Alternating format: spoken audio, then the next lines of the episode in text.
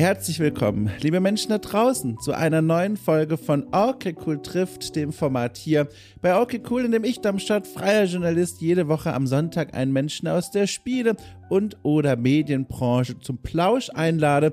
Und dieses Mal traf das glückliche Los Maike Strippel. Maike Strippel ist Indie-Entwicklerin und hat gemeinsam mit Freundinnen, die sie in ihrem Studium kennengelernt hat, das Studio Cellkeys Interactive äh, gegründet, schon vor einiger Zeit. Was Cellkeys sind, darüber werden wir später noch sprechen. Und das Debütspiel von diesem Team, das ist ein ganz interessantes. Es heißt Echoes of Mora und wird ein Unterwasser-Erkundungsspiel in VR. Es wird darum gehen, unter der Wasseroberfläche in versunkenen Ruinen und Städten und so weiter herumzutauchen und zu schwimmen und herauszufinden, ja mein Gott, was ist denn hier eigentlich passiert? Was ist passiert vor der Sintflut? Faszinierendes Ding. Ich bin über die Arbeit von diesem Studio und wie gut auch dieses Spiel auf Messen und so weiter anzukommen scheint in dem aktuellen Zustand, ganz zufällig gestolpert und dachte mir, oi, ich glaube, ich möchte da mal jemanden vom Mikro begrüßen, ne? In, in Erinnerung daran, was dieses Format Cool trifft ja auch ist, eine Bühne für Menschen, die eben nicht die allerbekanntesten dieser Branche sind. Und deswegen begrüße ich hier auch regelmäßig immer Leute, die vielleicht sogar erst am Anfang ihrer Karriere stehen. Und so ganz ähnlich ist es bei Maike. Äh, sie hatte mir kurz vor unserem Gespräch gesagt, dass sie noch nie in ihrem Leben ein Interview gemacht hat oder ein, ein, ein Gesprächsformat wie dieses hier. Das heißt, sie war nervös, ich dann auch.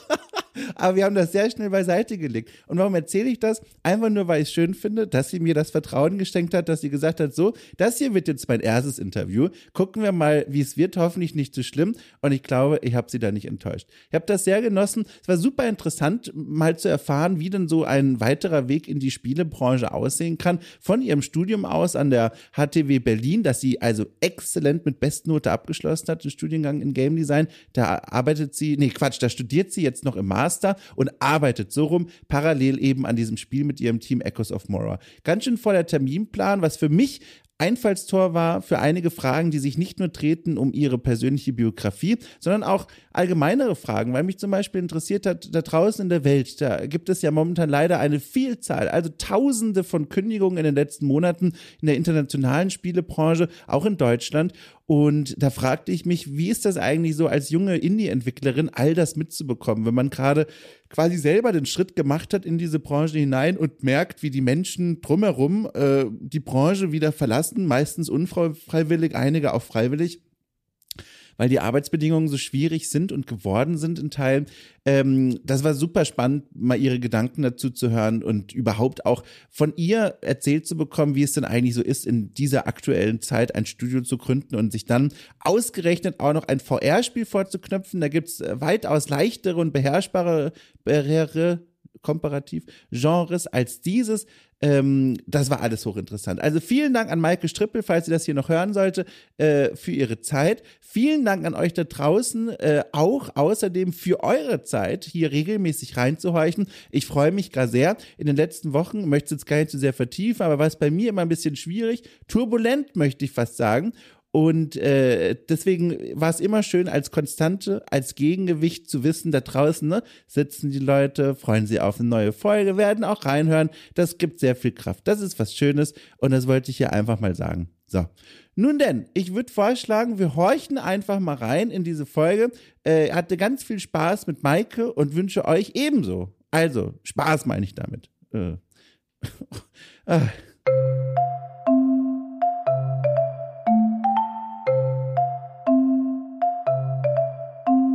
Ich kann das nicht mehr. Ich kann das nicht nee, das wird schon, das wird schon alles. Apropos, das wird schon alles. Das ist ja eine fantastische Brücke, über die ich direkt gehen kann. Ähm, du hattest erzählt, als wir die, die Terminfindung quasi hier begonnen haben, schon vor einiger Zeit tatsächlich mittlerweile, ja. ähm, dass Anfang Januar da eine, eine Deadline auf dich und euch niedergeprasselt ist, die jetzt hinter euch liegt. Kannst du und magst du verraten, was das für eine Sache war, an der ihr da so gearbeitet habt, ohne, also auf eine Weise antworten, ohne dass dieser Podcast zwei Minuten nach Veröffentlichung wieder vom Netz entfernt werden muss, weil eure Anwälte sagen, okay, den, den Herrn Schott, den verklagen wir jetzt bis auf die Knochen einfach runter. Also Vorsicht bitte mit der Antwort. Nein, alles gut. Das war, ähm, das war unsere quasi Werkschau von unserem Studiengang. Ich weiß nicht, ob du davon schon mal gehört hast, aber wir haben jedes Jahr den Hive Five. Und da werden alle Spiele ausgestellt, die ähm, in diesem Semester entstanden sind. Und Ach, ja. aber auch unser Spiel. Also wir arbeiten schon länger an unserem Spiel, aber dazu Ja. erzähle ich dann später noch mehr. Genau, und da haben wir uns so eine Deadline gesetzt, was wir bis dahin fertig haben wollten, weil da dann auch Leute von außerhalb kommen können und die Spiele testen können. Und das ist immer so eine ganz gute Möglichkeit, unser Spiel mal an Leuten zu testen. Ja.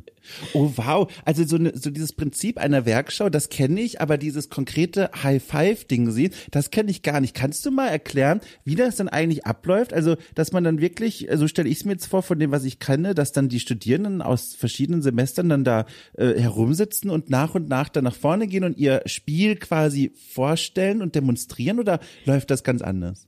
Das ist, das ist eher wie auf so einer Messe tatsächlich. Oh. Also wir haben quasi die, die Räume geöffnet, in denen wir normalerweise auch arbeiten. Und dieses Jahr war es so, dass wir alle an unseren Plätzen waren und dort unsere Spiele ähm, ausgestellt haben. Also man kann einfach als Besucher dort rumlaufen und alle Spiele antesten und sich mit den Leuten unterhalten.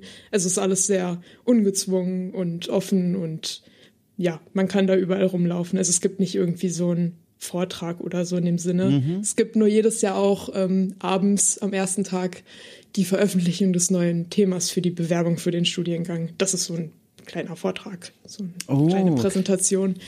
Aber sonst, genau, da kann man alle Spiele einfach testen. Da muss ich mal direkt fragen. Also ich habe ja also noch nie ein Spiel entwickelt. Ich habe da mal so ein bisschen mitgewirkt, aber weit weg entfernt von dem Szenario, was du gerade beschreibst, nämlich, dass man da einen quasi Stand hat und dann kommen Leute und jetzt hofft man, und da geht meine Frage hin, man hofft, dass ja auch wirklich Leute zu einem Stand kommen. Also wie schlimm muss es sein? Ich stelle es mir zumindest schlimm vor. Man sitzt da ne, mit seinen Ko- Kollegen, Kolleginnen, hat da jetzt monatelang oder was an einem Spiel, an einem Prototypen meinetwegen gearbeitet, setzt sich dann da an seinen Tisch und, und breitet das vielleicht noch sogar so schön aus. Vielleicht hat man da irgendwie Sticker gemacht, keine Ahnung. Und dann kommt einfach niemand. Ist das nicht furchtbar? Also hat man nicht vor sowas total Angst oder verdrängst du sowas erfolgreich? Boah, ich weiß nicht. Also ich glaube, ich habe also ich habe ja schon angefangen, an diesen Veranstaltungen teilzunehmen, als ich noch im Bachelor war, als ich angefangen habe zu studieren. Und da war es eher immer so, dass ich dass das Spiel immer bis kurz vor knapp noch an dem gearbeitet wurde, bis in die Nacht hinein vor der Wow. Ausstellung. Und dann war man so, okay, hoffentlich funktioniert alles. Und man hatte da eher die Sorge, dass es da irgendwo Probleme gibt, anstatt dass niemand kommt, um das zu spielen. Ja. Das hat sich jetzt natürlich mittlerweile ein bisschen geändert, weil ich das schon öfter gemacht habe und weil wir jetzt auch mit unserem eigenen Spiel da stehen und natürlich wollen, dass das Leute zocken. Ähm, aber das ist eigentlich immer sehr gut gemanagt vom Studiengang selber.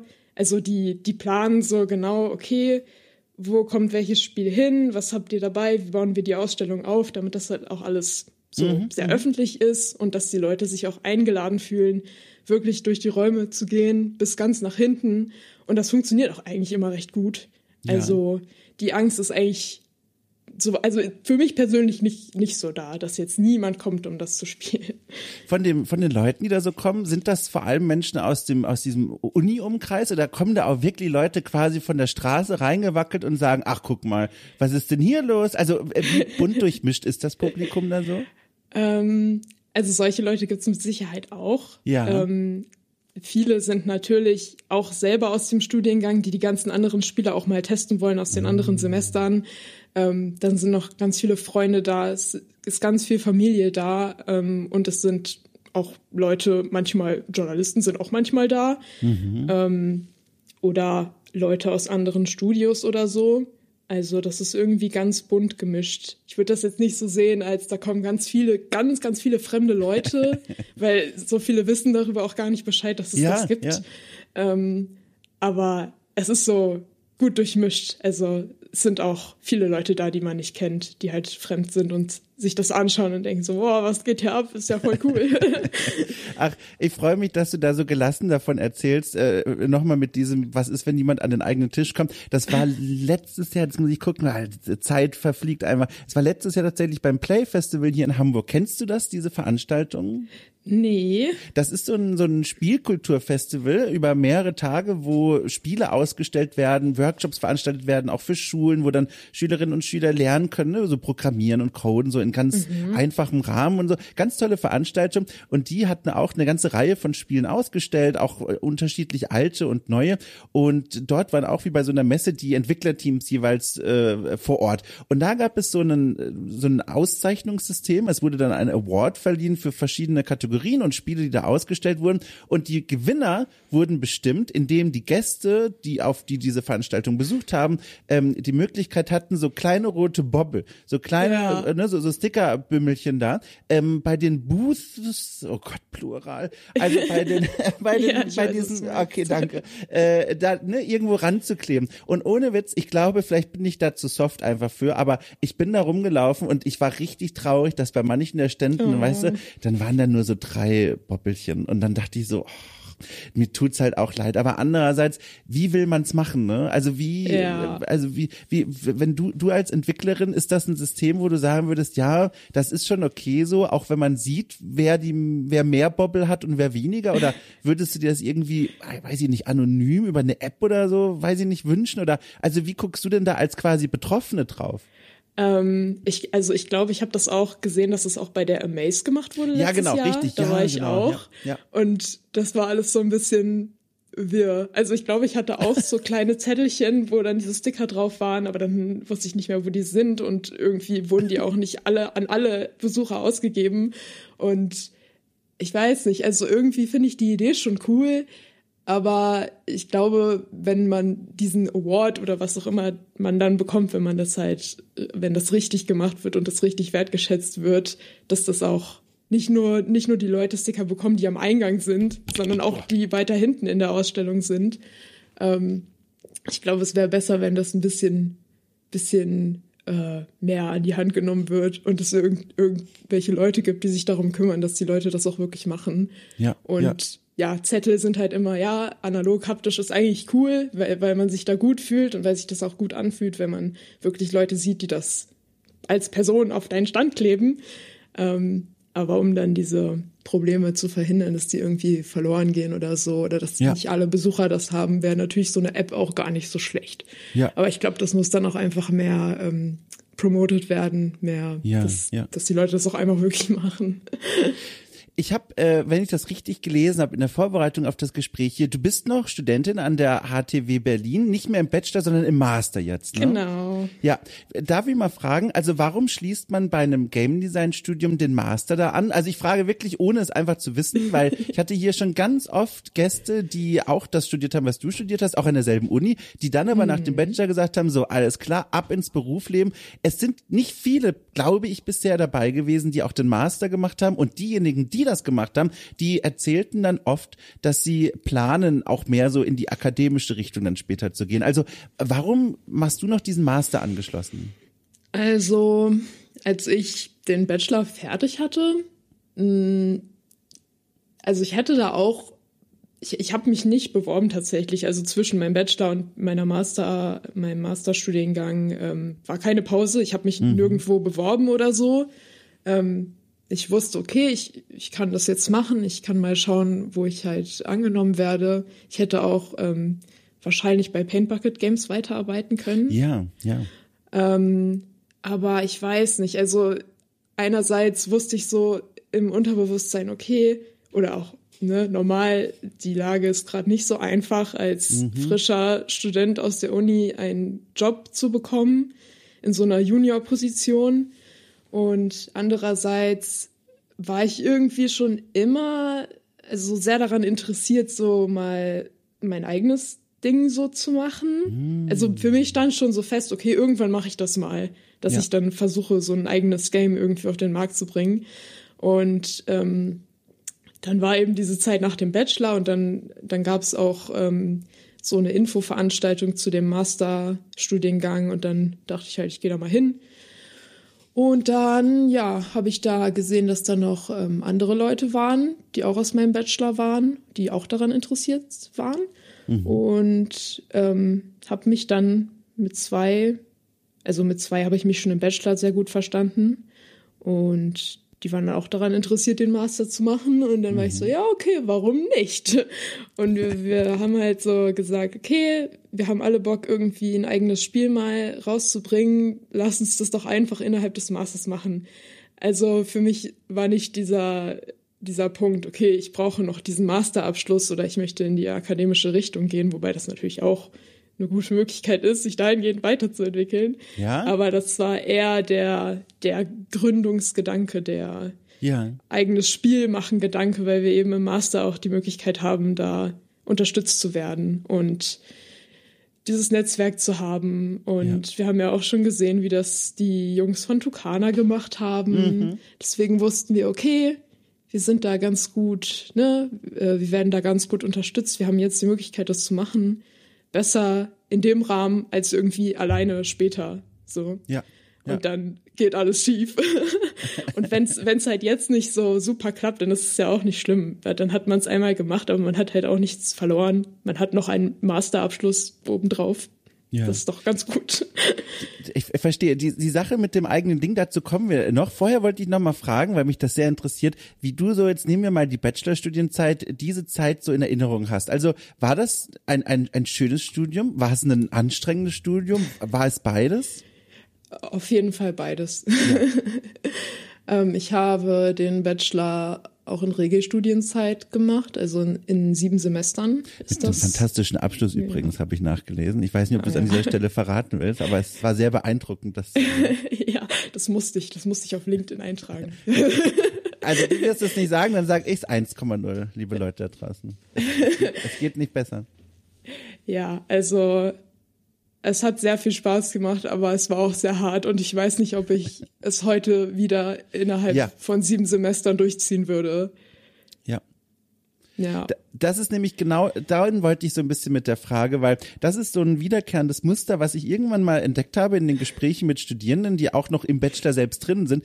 Die mhm. erzählen zum einen, und das ist also in Hamburg habe ich das viel gehört, in Berlin auch ganz viel, also überwiegend ganz viel Glückseligkeit über das Studium, ne, was man so lernt, wen man so kennenlernt, die, mhm. die Netzwerke, die man sich aufbaut, die Erfahrungen und so weiter und so fort. Zum anderen aber erzählen auch fast, also wirklich fast alle, ähm, wie also scheiße anstrengend das Studium ist und vor allem wie viele quasi Überstunden geschoben werden. Überstunden im Sinne von Deadlines, Projektarbeiten, so viel zu tun. Die mhm. Studierenden sitzen regelmäßig, mit denen ich da immer gesprochen habe in der Vergangenheit, bis in die Nacht hinein an ihren Aufträgen und, und an den, äh, nicht Aufträgen, an den Dingen, die sie eben zu erledigen haben. Und was ich daran eben so interessant finde, weil an dem Punkt ist es ja noch so wie bei vielen anderen Studienfächern auch. Ich habe Archäologie studiert, das ist was komplett anderes, aber das war auch da so, dass ich oft in der Bibliothek saß. Aber der Unterschied ist. Und deswegen will ich dich da nochmal dazu befragen. Ähm, bei der Archäologie, später im normalen Berufsleben, sage ich mal, ist es nicht mehr die Regel, dass du dann noch bis in die Nacht hinein irgendwie an was arbeiten mhm. musst, außer du hast irgendwie deinen eigenen deine eigene Arbeit bisschen verbummelt und musst das jetzt nachholen. Aber der, der Unterschied ist der, bei den Studierenden von, äh, von deinen Kollegen, Kolleginnen quasi, die haben mir dann gesagt, dass sie annehmen, das ist die Vorbereitung aufs Berufsleben später. Also, dass sie quasi im Studium lernen, ah, okay, das ist quasi Teil von Spieleentwicklung, ne? man, man arbeitet mal so in Nachtschichten und man arbeitet durch und das Thema Crunch und so, dass das auf eine Weise normalisiert und gelernt wird in diesem System, auch ganz unbewusst von den Studierenden, weil sie es gar nicht anders kennenlernen. Und da wollte ich mal fragen, wie du dazu stehst. Also, wenn ich das so erzähle, ertappst du dich selber dabei, dass du ähnlich gedacht hast oder denkst, oder ist das ganz anders bei dir? Also ich glaube, ich habe es nicht bewusst mhm. gedacht, dass es wirklich so später auch im Berufsleben ist. Es kann gut sein, dass das unterbewusst dann drin ist, weil ja. man gewöhnt sich ja auch daran. Und fängt an, so seinen Workflow ähm, zu planen und dann ja. ist das ein Teil davon, dass man eben immer cruncht und so viele Sachen auf einmal zu tun hat. Ähm, ja, also ich glaube, ich habe immer irgendwie gehofft, dass es nach dem Studium nicht mehr so stressig sein wird. Ähm. Und? Ähm, Zwischen, Zwischenfazit?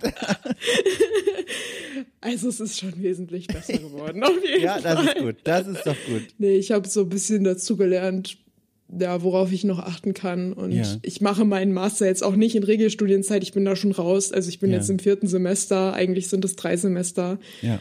Aber ich stress mich da auch nicht, weil ich mache eh Gründung. So, der Master ja. ist ja eher so zweitrangig.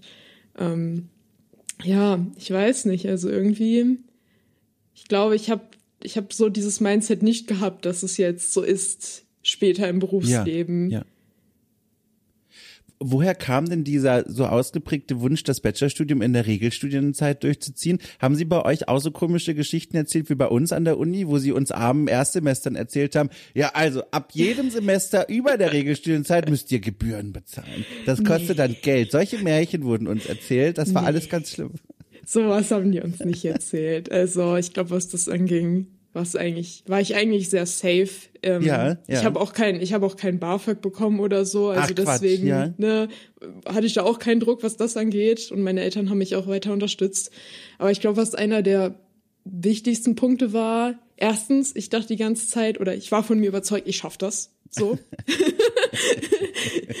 ähm, und zweitens ähm, wäre es auch sehr schade gewesen, nicht mehr in meinem Jahrgang zu sein. Also, oh. der, also die Leute, mit denen ich halt angefangen habe zu studieren, das war ein sehr cooler Jahrgang. Ähm, und ich, es hat mich immer sehr gefreut, mit den allen zusammenzuarbeiten. Und ich glaube, das war auch so ein bisschen in meinem Hinterkopf, ja. wenn ich so überlegt habe, okay, soll ich diese Abgabe jetzt dieses Semester noch machen oder nicht? Dass ich dann wusste, oh scheiße, wenn ich das nicht mache, dann verschiebt sich das irgendwie und ich bin dann ein Semester drunter und dann habe ich vielleicht die Kurse nicht mehr mit denen oder kann mit denen nicht mehr die Projekte machen. Ja, ich glaube, das war auch schon einer der wichtigsten Gründe für mich. War das eigentlich für dich klar, immer schon gewesen, das mal zu studieren und in diese berufliche Richtung zu gehen? Oder wie formte sich eigentlich dieser Berufswunsch aus? Und auch, warum eigentlich Berlin? Ich weiß gar nicht, bist du in Berlin aufgewachsen oder kommst du von ganz woanders? Nee, also ich, ich komme von ganz woanders. Ich bin sehr viel umgezogen in meiner ja. Kindheit. Ich, ich komme ursprünglich aus Nordrhein-Westfalen. Ach Quatsch, ja. ja. Und ähm, ja, in der, im, auf dem Gymnasium war ich dann in Brandenburg, mhm. Werder an der Havel, das ist Richtung Potsdam. Ja. Und ähm, ja, da hat sich, glaube ich, so in, in, weiß ich nicht, ab der neunten, zehnten Klasse oder so, also ich, ich hatte halt so viele Interessen, die so in die Richtung gehen. Ich habe sehr viel, ich habe vor allen Dingen sehr viel Let's Plays geschaut. Ich habe nicht mehr so viel selber gespielt, aber ich habe auch selber viel gespielt. Ähm, ich habe sehr gerne ähm, Filme und Serien geschaut. Ich habe auch äh, gerne so Geschichten geschrieben und sowas. Und irgendwie war, ja, als ich dann drüber nachgedacht habe, was ich denn mal machen könnte, da ging es für mich eigentlich immer schon in diese künstlerische, künstlerische mhm. Richtung, weil ich auch sehr gerne gezeichnet habe und so.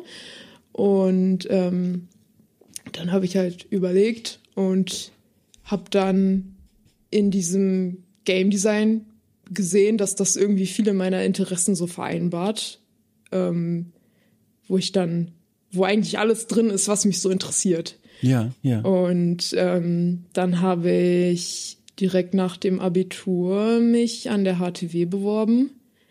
Ähm, ich habe mich auch umgeschaut, was es noch für Möglichkeiten gibt, aber der Studiengang an der HTW, ähm, der ist ja staatlich, das heißt, da muss man kein Geld bezahlen. Mhm.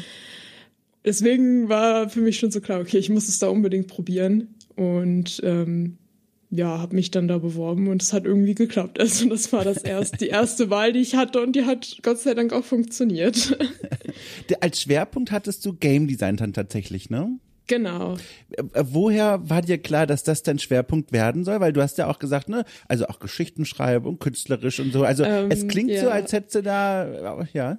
Das ist, also ich glaube, das ist ein bisschen irreführend. Ähm, der, der Studiengang an sich heißt Game Design, aber da wird alles vermittelt. Ah. So. Das ist irgendwie, eigentlich, eigentlich ist es eher Game Development. So. Okay, weil bei manchen Unis gibt's ja noch diese, diese Ausformung ja. und genau, ah ja, okay, ja. Genau. Ja und direkt das Gefühl gehabt, als es losging, okay, ich habe hier was richtig entschieden? Oder gab es, auch das äh, hört man ja manchmal diese Geschichten, dass man dann so ein, zwei Semester braucht zum sich erstmal warm laufen? Wie war das bei dir? Ja, also das war auf jeden Fall da. Ich ja. glaube, ich habe jetzt nicht in Frage gestellt, dass das jetzt der falsche Studiengang für mich ist, weil ich war richtig froh, als ich angenommen war und ähm, wusste so, okay, das ist, das ist was Gutes so.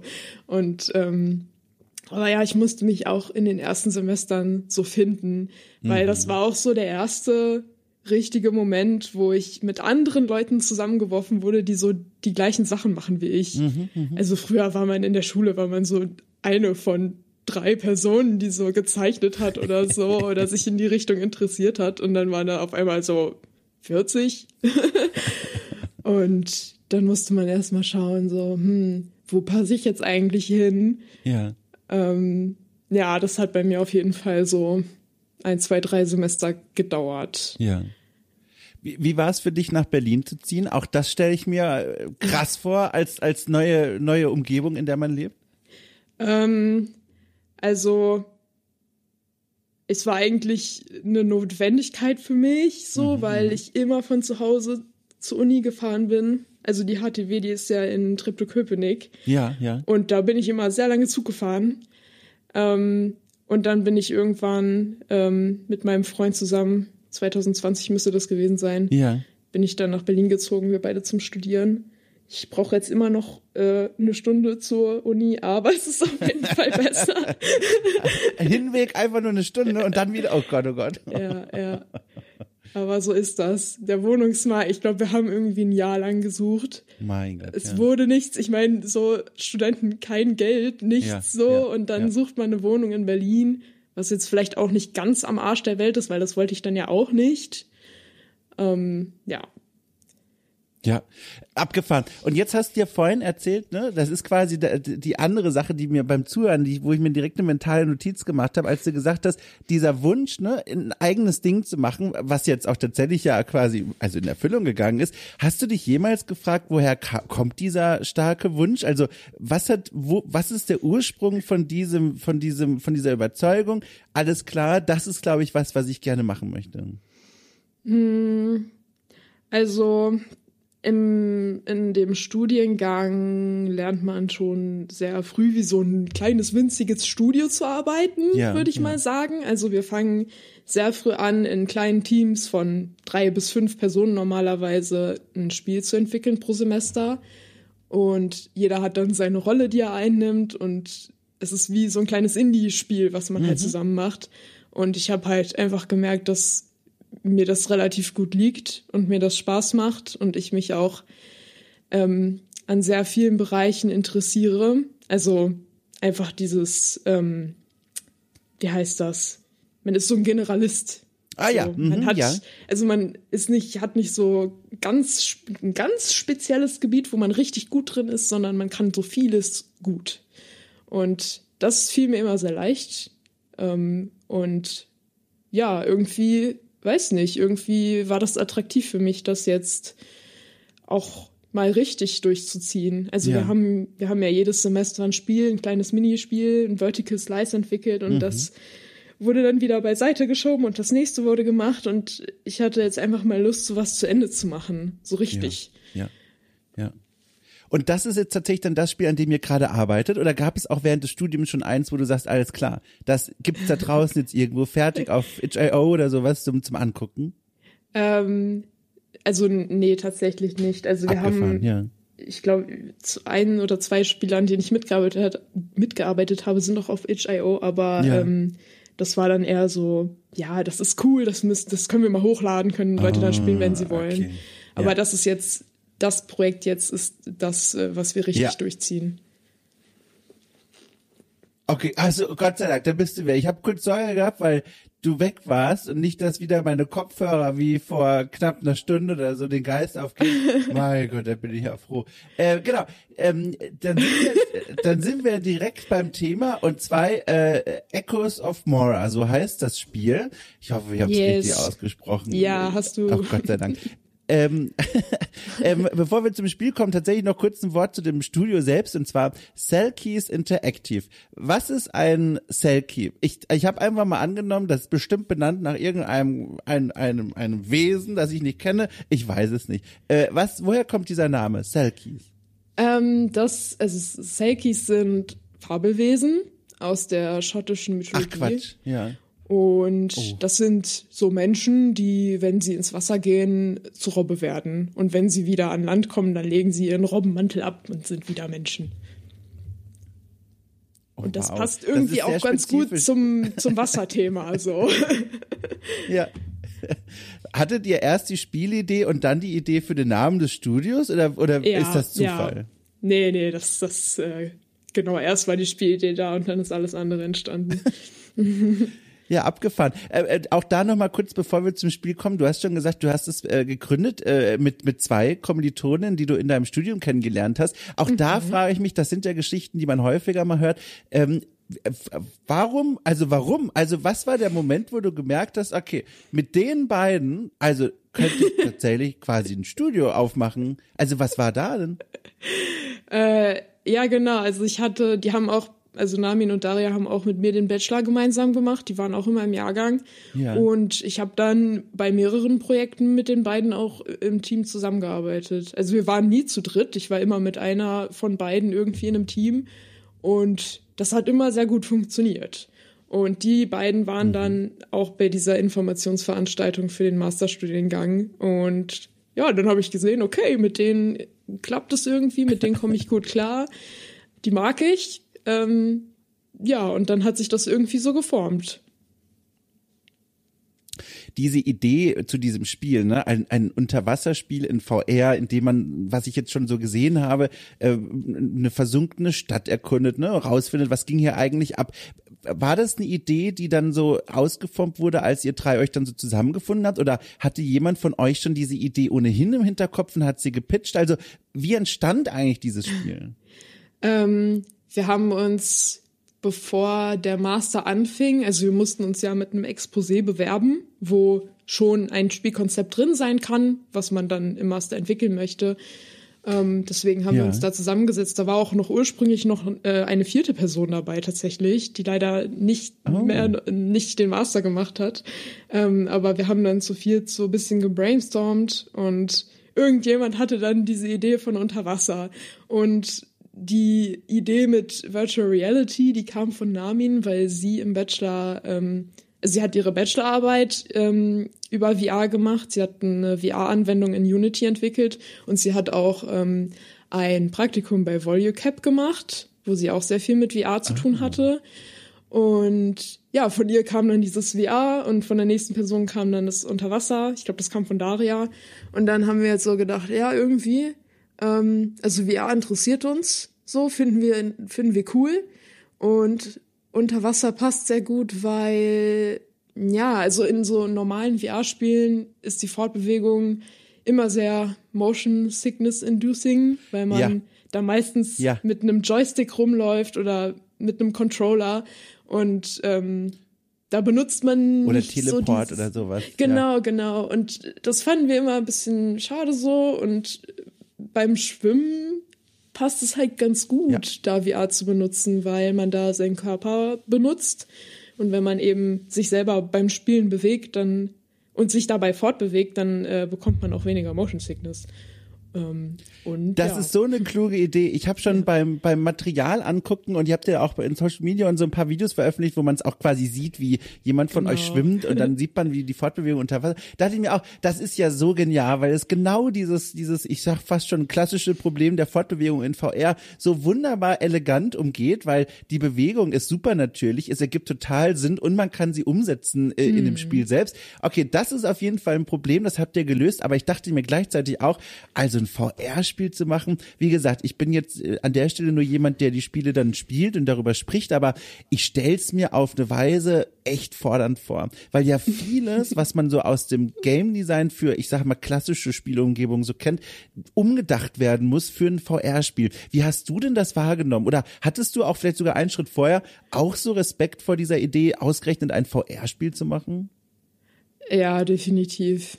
Ähm, also ich glaube, also dir ist das jetzt ja selber auch schon bewusst, obwohl du nicht mal Spiele machst, aber wir, die mittlerweile ja. sehr viel dazugelernt haben, merken immer wieder, oha, krass, es ist echt ein riesiges Projekt. Also man weiß am Anfang noch gar nicht so, was da alles dazugehört. Ähm, und es ist schon echt sehr fordernd auf jeden Fall. Ich glaube tatsächlich, wenn wir uns jetzt noch mal, ähm, wenn wir noch mal anfangen würden, dann würden wir wahrscheinlich kein ja. VR-Spiel machen als erstes Projekt. Ja. Und zu dritt ist äh, es ist schon echt sehr, sehr hart manchmal. Aber wir haben halt auch echt sehr viel dazugelernt.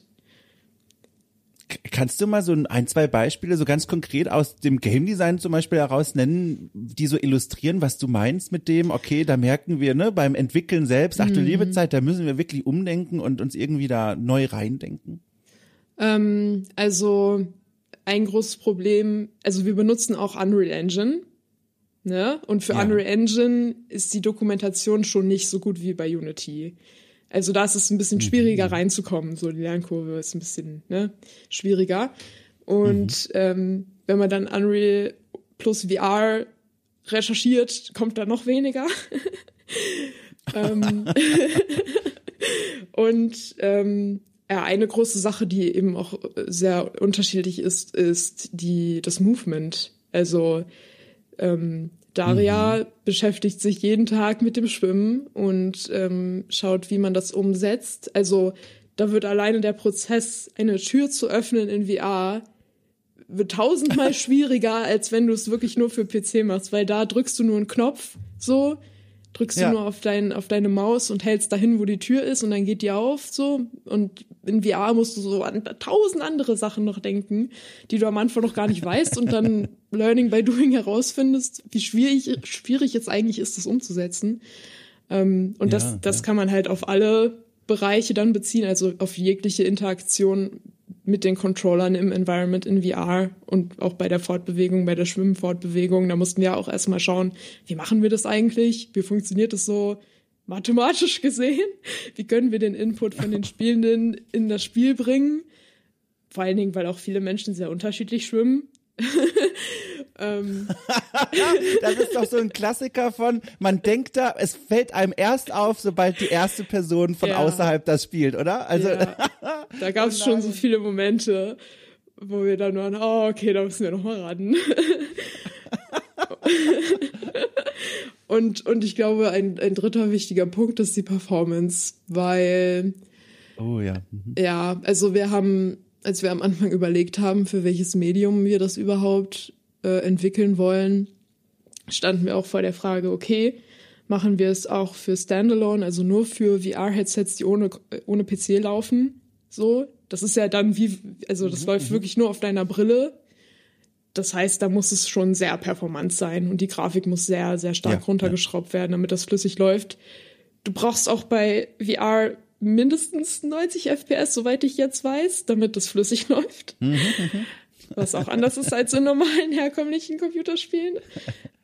ähm, und ähm, ja, man, genau, als wir dann vor der Wahl standen, haben wir sehr lange überlegt, okay, was sollen wir machen, was sollen wir machen? Und dann haben wir gesagt, okay, wir wollen schon visuell sehr, sehr coole Sachen machen, so ähm, mhm. schon ein bisschen Rechenleistung beanspruchen. Und dann haben wir gesagt, ja, dann mhm. lass doch lieber das für PC-VR machen. Also du verbindest deine Brille mit deinem PC ähm, und kannst es dann spielen, ähm, anstatt da jetzt, ja, um, um uns auch den Druck zu nehmen, dass wir das jetzt so übelst performant machen müssen und um uns visuell nicht so stark einzuschränken, haben wir dann uns dafür entschieden.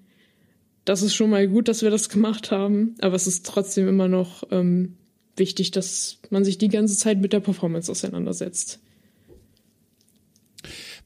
Kurze Frage am Rande. Das passiert jetzt alles, während du quasi noch weiter studierst. Also, wenn ich das richtig verstehe, ne? Diese ganze ja. Arbeit.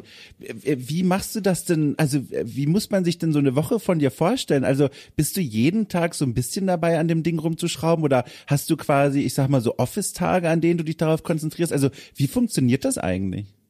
Ähm, also im Master hat man ja auch nicht mehr so viele Module.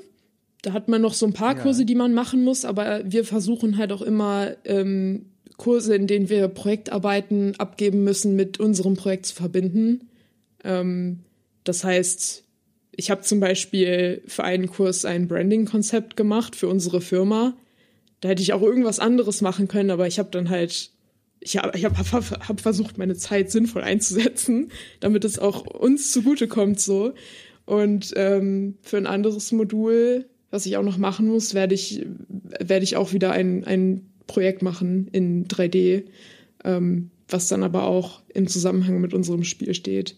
Und die anderen Kurse, die wir nicht mit unserem Projekt verbinden konnten, die haben wir schon gemacht. Also Ja, es war am Anfang ja. noch ein bisschen stressig, dass man dann nebenbei immer noch diese Kurse hatte und dann einen Tag das, einen Tag das, so immer hin und her switchen. Aber das haben wir jetzt so gut es geht überwunden und jetzt ist es wirklich einfach ähm, jede Woche normal. Man fährt zur Uni und sitzt da an seinem Platz und arbeitet am Projekt. Aber das war auch echt oh krass. Gott, wie du das sagst. nee, nee. Es war auch echt krass, als wir die Firma gegründet haben, weil da haben wir fast gar nicht am Projekt arbeiten können. Oh je. Ja. ja. Wegen der Bürokratie-Sachen meinst du? Genau. Und wir haben uns ja auch ähm, für die Medienbordförderung beworben, die ja, wir auch bekommen ja. haben. Und das hat halt auch nochmal Zeit gekostet. Und wir haben nebenbei auch noch mhm, ähm, mhm. Workshops besucht ähm, zum Startup gründen. Ja. Mein Gott, eine ganze Menge. Jetzt aktuell, so, wenn du so ein Zwischenfazit ziehst, also ist es, wie ist es denn? Ist es denn anstrengender als gedacht, das quasi Leben, als was du ja schon bist, jetzt Indie-Entwicklerin, sage ich mal? Äh, oder ist es genau, wie du es dir vorgestellt hast? Oder also wie, wie fühlt sich das gerade so an? Weil, also selbst von außen, ne, und ich kenne ja auch Geschichten von Leuten, die mir das dann direkt erzählt haben, es ist schon, also es ist schon stressig. Also das ist schon, mm. glaube ich, wirklich kein leichtes Brot, was man sich da auf den Teller gelegt hat. Ja, also ich glaube, gerade ist es noch so ein bisschen, also nicht so, wie ich es mir vorgestellt habe, wie ich dann später mal arbeiten möchte und so, weil ja. wir gerade an unserem ersten Projekt arbeiten. Wir haben eigentlich noch keine Mittel, von denen wir so ziehen können, außer das, was das Medienboard mm. uns quasi gegeben hat. Ähm, wir haben keine Einnahmen. Äh, wir haben ein sehr schweres Projekt, was wir jetzt umsetzen als erstes Projekt. Gerade schweben wir noch so ein bisschen irgendwie und wissen nicht so ganz, okay, ähm, funktioniert das oder nicht und wie machen wir danach weiter? Also unser Plan ist es natürlich, ähm, danach noch weitere Projekte zusammen zu machen. Ähm, aber ich glaube, das hängt auch ähm, davon ab, wie das jetzt läuft mit diesem Projekt. Und wir arbeiten auch schon sehr lange an dem Projekt und ähm, ich glaube, wir haben es uns generell nicht so einfach gemacht mit diesem Projekt. Aber es geht nicht so, also ja, obwohl die Frage hebe ich mir mal noch auf für später. Ähm, auch eine Sache, die mich mal interessieren würde, so während der Arbeit an diesem Spiel, ich kann es mir vorstellen, aber deswegen frage ich, weil ich es nicht genau weiß, dass du dich jetzt auch viel auseinandersetzt mit anderen VR-Spielen oder macht das jemand anderes bei euch im Team? Also, dass man quasi guckt, wie lösen eigentlich andere Spiele so typische Probleme und Herausforderungen eines VR-Spiels? Mhm. Also, ähm, wir haben uns also gerade spielen wir tatsächlich nicht mehr so viele VR-Spiele, sollten wir auf jeden Fall mal mehr machen wieder. Einfach auch, um Inspiration zu sammeln und zu schauen, okay, wo ist der Stand gerade so. Aber als wir uns auch ähm, für das Medienboard beworben hatten, ähm, mussten wir auch so eine Konkurrenzanalyse machen. Und da haben wir uns dann oh. auch verschiedene Spiele angeschaut, die so ähnlich sind wie unsere Spiele, auch andere äh, VR-Spiele. Mhm. Ähm, ja, und da haben wir uns, da haben wir uns dann mal ins VR-Headset eingesetzt und haben dann also es gibt auch, es gibt auch, ähm, es gibt nicht so viele Unterwasser-VR-Spiele, aber es gibt schon ein paar. Und haben dann da eben geschaut, ja, ja. yo, was können wir da besser machen? Wie können wir uns da ein bisschen von absetzen oder was, was würden wir daran anders machen für VR? Ähm, genau. Und ja, so haben wir uns so ein bisschen eingereiht und geschaut, was können wir eigentlich machen, was können wir bieten und was vielleicht auch nicht. Ähm, ja, dass wir uns da so ein bisschen einkategorisieren konnten in den anderen VR-Spielen. Ja, ja. Was gibt es denn die für die Leute da draußen, die jetzt gerade zuhören und selber jetzt äh, nicht unbedingt direkt bei der Spielentwicklung beteiligt sind und die ne, als Konsumenten, Konsumentinnen einfach nur spielen, äh, was ihr da so macht? Gibt es etwas, wo du sagst, okay, dir ist wichtig, dass die Leute das mal über Spieleentwicklung erfahren? Das ist jetzt eine große Frage, aber vielleicht gibt es ja was, wo du dir vielleicht auch in den letzten Wochen oder während deines Studiums schon gedacht hast, so, okay, äh, es wäre cool, wenn das mehr Leute wüssten. Also gibt es da irgendwas, was dir da sofort einfällt? Mm, also, ich glaube, das ist, was mir jetzt so spontan einfällt, ist eine Sache, die ich glaub, sich, glaube ich, sehr viele Game Developer wünschen würden, ähm, dass ja. die Leute nicht nur, also dass die Leute das Spiel nicht direkt ausmachen, wenn sie irgendeinen Bug finden oder so. Das ist vor allen Dingen bei VR auch total wichtig. Ähm, aber ich glaube, ich glaube auch, dass die VR-Community da sehr generous ist und weiß, dass mhm. es ne, sehr schwierig ist, das richtig gut zu machen. Und die sind auch eher so diese Nerds, die dann verschiedene Sachen ausprobieren. Aber so generell, wenn man sich ein Spiel kauft, vielleicht auch von einem kleinen Indie-Studio, was noch nicht so viel gemacht hat, dass man dann da ein bisschen ähm, ja offener dafür ist, dass vielleicht auch manche Sachen noch nicht so gepolished sind oder so. Ähm, ich glaube, das ist auch sowas, wovor man so ein bisschen Angst hat, wenn man released, so, dass dann da irgendwelche doofen mhm. Reviews reinkommen und dass dann nichts geworden ist, weil der Anfang, weil es am Anfang so schlecht ankam irgendwie, dass ja, dass die Spielenden einfach so ein bisschen ähm, geduldiger sind und mehr Interesse daran haben, ähm, was das überhaupt für ein Spiel ist und wie das funktioniert. Ähm, das fällt mir jetzt spontan so ein, was andere Leute darüber wissen mhm. sollten.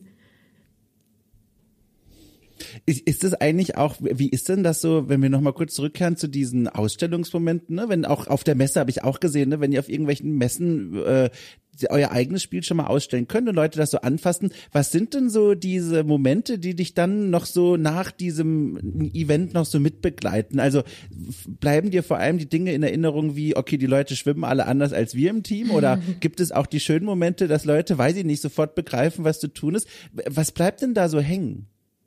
Ähm, also ich glaube jetzt bei der bei der letzten Ausstellung jetzt war es sehr schön ja, zu sehen, wie die das war das war der High Five. der war ah, jetzt ja, Anfang gut, Februar, ja. genau. Deswegen erinnere ich mich daran jetzt auch noch so gut. Ähm, da war es halt sehr schön äh, zu hören, dass die Leute den visuellen Stil sehr gut finden, weil wir auch lange Toll. davor noch keinen richtigen Stil hatten und es war immer so ein bisschen hat immer so ein bisschen weh getan, die Leute das spielen zu lassen. Und es sieht noch anders aus, als es am, am Ende aussehen soll. Und daran haben wir jetzt sehr stark gearbeitet. Und das haben auch viele Leute acknowledged. Also da waren wir schon sehr froh drüber. Ähm, und ansonsten, was man so mitnimmt, sind natürlich immer also das Schwimmen ist bei uns immer eine sehr große Sache, wo wir noch sehr viel immer feilen müssen. Immer, immer wieder nach solchen Veranstaltungen, wo wir immer noch Feedback mhm. bekommen und wir immer noch was nicht so ganz gut funktioniert, ähm, was ja aber auch gut ist. Ähm, aber ich finde es auch irgendwie geil. Manchmal kommen einfach so Kinder, die sind so sieben oder so und können das Spiel einfach spielen. Die checken das einfach. So, ohne dass man denen das viel erklären muss, die machen das richtig gut. Das, das finde ich immer sehr lustig. Und das also ist auch immer sehr, sehr, das ist dann so direkt. Ja, ja, das ist sehr cute, die zu sehen, weil die haben auch so, so, so kleine Hände und das VR-Headset passt ihnen dann auch nicht richtig auf den Kopf und man denkt so, oh mein Gott, gleich fallen die um oder so, aber die kriegen das dann irgendwie hin. das ist schon ganz ah, geil. Ah, sehr schön. Sehr schön. Das äh, wirft wahrscheinlich schon jetzt weit die, den, das Kalenderblatt in die Zukunft, aber ich frage trotzdem einfach mal, weil ich das, ich kann es ja von außen sowieso überhaupt nie einschätzen, aber mhm. gibt's denn da schon sowas wie, also eine Ziellinie mit einem Termin, wo du sagen würdest, das wäre toll, wenn wir irgendwie da so drüber laufen würden, wann die Leute da draußen auch das Spiel mal in die Hand bekommen oder ist das noch weit, weit weg? Ähm, also wir haben jetzt geplant, das 2025 rauszubringen. Wann genau kann ich jetzt ja. noch nicht sagen, aber es soll auf jeden Fall davor auch noch äh, eine Demo erscheinen, die die Leute schon mal spielen können. Top. Und das wird so, keine ja. Ahnung, Ende dieses Jahres oder Anfang nächsten Jahres so rauskommen. Und wir wollen auch ja. bald in ein paar, keine Ahnung, ein paar Wochen, Monaten die Steam-Page releasen. Ja. Das ist der Plan.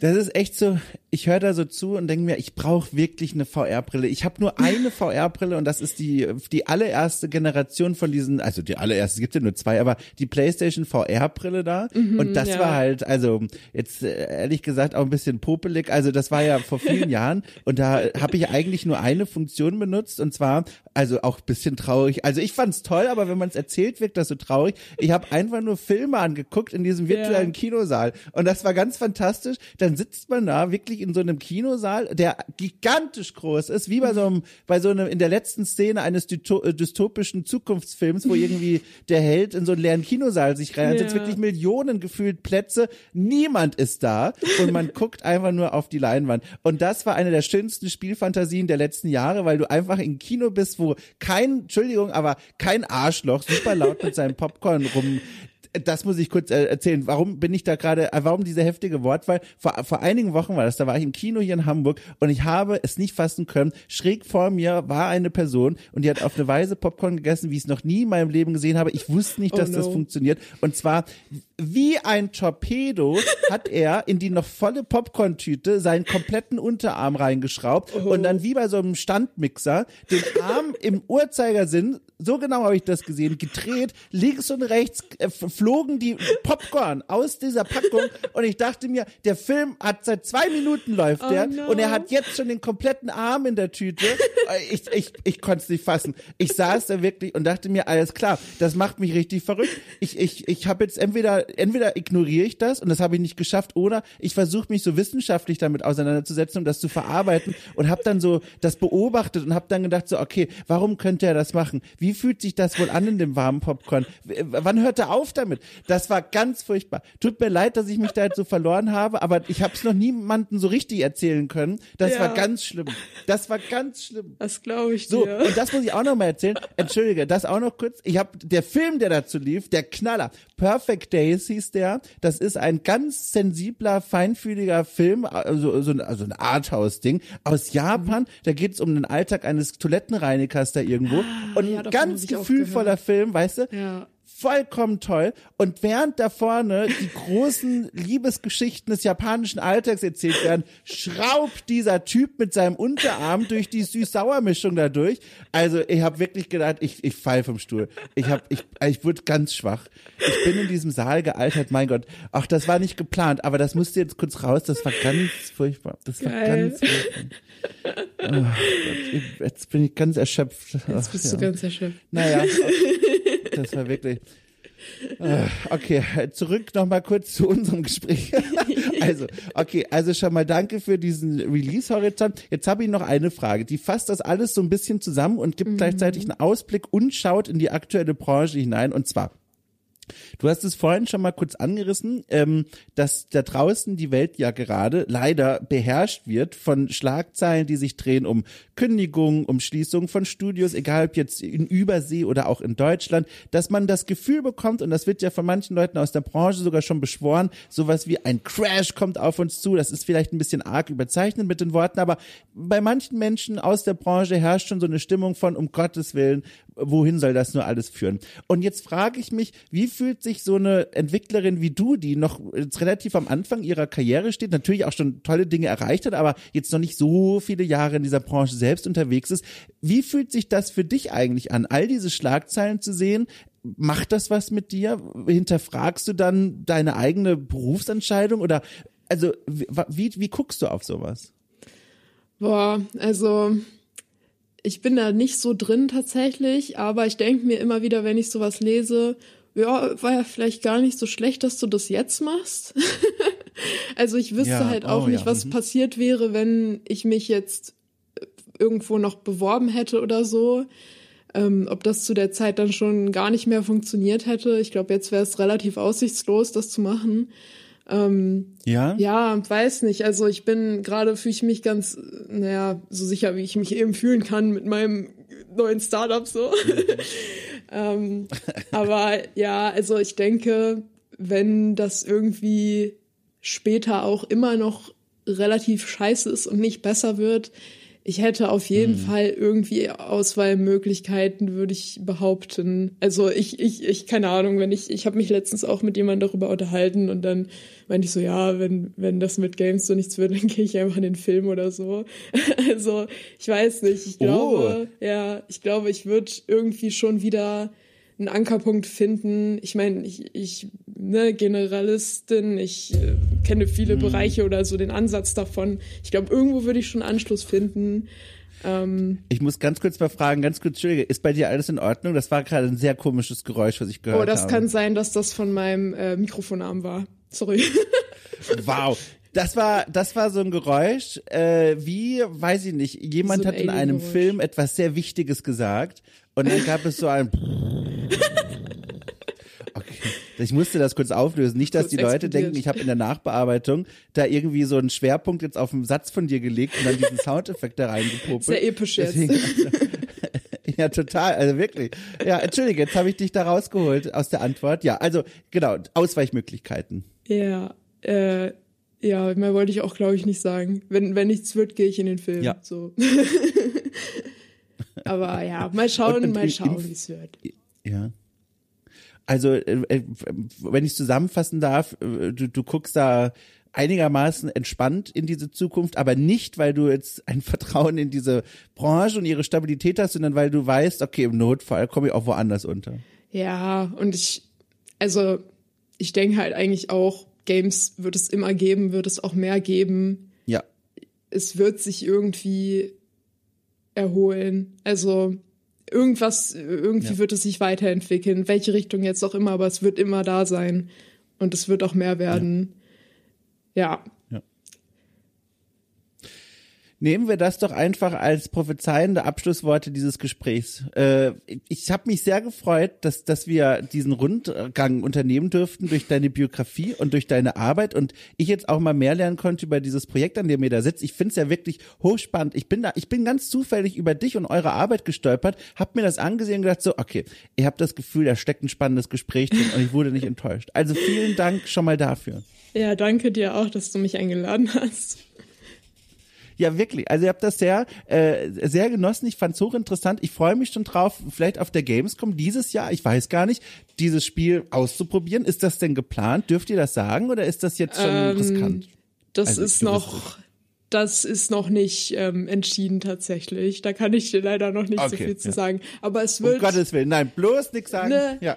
irgendwann wirst du was davon sehen, werde ich mal Okay, ich behaupten, bin wenn gespannt. dann vielleicht nächstes Jahr. Aber mal schauen. Ich bin gespannt. Toll. Jetzt, jetzt äh, wollte ich eigentlich schon Tschüss sagen, aber jetzt müssen wir das kurz on tape quasi machen. Ich habe dir vergessen im Vorgespräch zu sagen, dass du noch Ja. nicht jetzt sofort den Browser verlassen darfst. Ja, Wenn okay. ich Tschüss sage, weil das hatte ich schon mal und und da war das Gespräch auch weg. Also auch das ist schon mal passiert. Oh, oh. Deswegen, wir sind jetzt alle gespannt, wenn die Leute draußen dieses zurückliegende Gespräch jetzt gehört haben, wissen sie, es hat funktioniert. Wir haben das koordiniert gekriegt. Wenn nicht, dann ist das ist es so. Okay, ich drücke jetzt auf den roten Knopf gleich und bleib bitte noch da, ja? Achtung, Ja, ich zähle runter. Drei, zwei, ein. Na, das war doch eine Freude. Es hat funktioniert. Das Speichern der Aufnahme. Mein Gott, eines Tages, ne, wenn das mit dem Steady-Ding weiterhin so gut klappt, werde ich mir hier so, ein, so, eine, so einen Aufnahmeraum wirklich einrichten und dann einfach die Leute wirklich hier regelmäßig einfach einladen. Dann sind sie zu Besuch, dann kann gar nichts schiefgehen, dann nehmen wir alles vor Ort auf. Bis dahin allerdings muss mir das Internet getreu bleiben. Falls ihr einen Beitrag leisten wollt, äh, dieses Aufnahmestudio zu realisieren oder euch einfach nur bedanken wollt für meine und unsere Arbeit und außerdem ganz nebenbei eine ganze Reihe von Bonusformaten freischalten wollt, dann werdet doch Steady-Unterstützer von Okay Cool. Da ist mir fast es nicht über die Zunge gekommen, weil es so aufregend ist. Äh, findet ihr alles verlinkt in der Folgenbeschreibung. Für 5 Euro im Monat seid ihr dabei. Ähm, bekommt eine ganze Reihe von Extra-Formaten, in denen ich und mit Gästen gemeinsam äh, spreche über verschiedene Themen rund um die Spielkultur in Form von Rezensionen, von Empfehlungen, von Audioreportagen, von Diskussionen oder anderen lustigen und tollen und informativen Formaten. Da gibt's eine ganze Menge. Auch gemeinsam mit meinem Team natürlich, Rainer Siegel und Lea Irion, die sind mit dabei. Ist eine schöne Pracht. So. Äh, ich wünsche eine tolle Woche, liebe Freunde und Freundinnen. Äh, passt auf euch auf. Wir hören uns bald wieder. Wenn es wieder heißt, herzlich willkommen. Hier ist am Shot. Ihr habt wieder eingeschaltet. So. Nun aber äh, Fernseher aus und MP3-Player auch.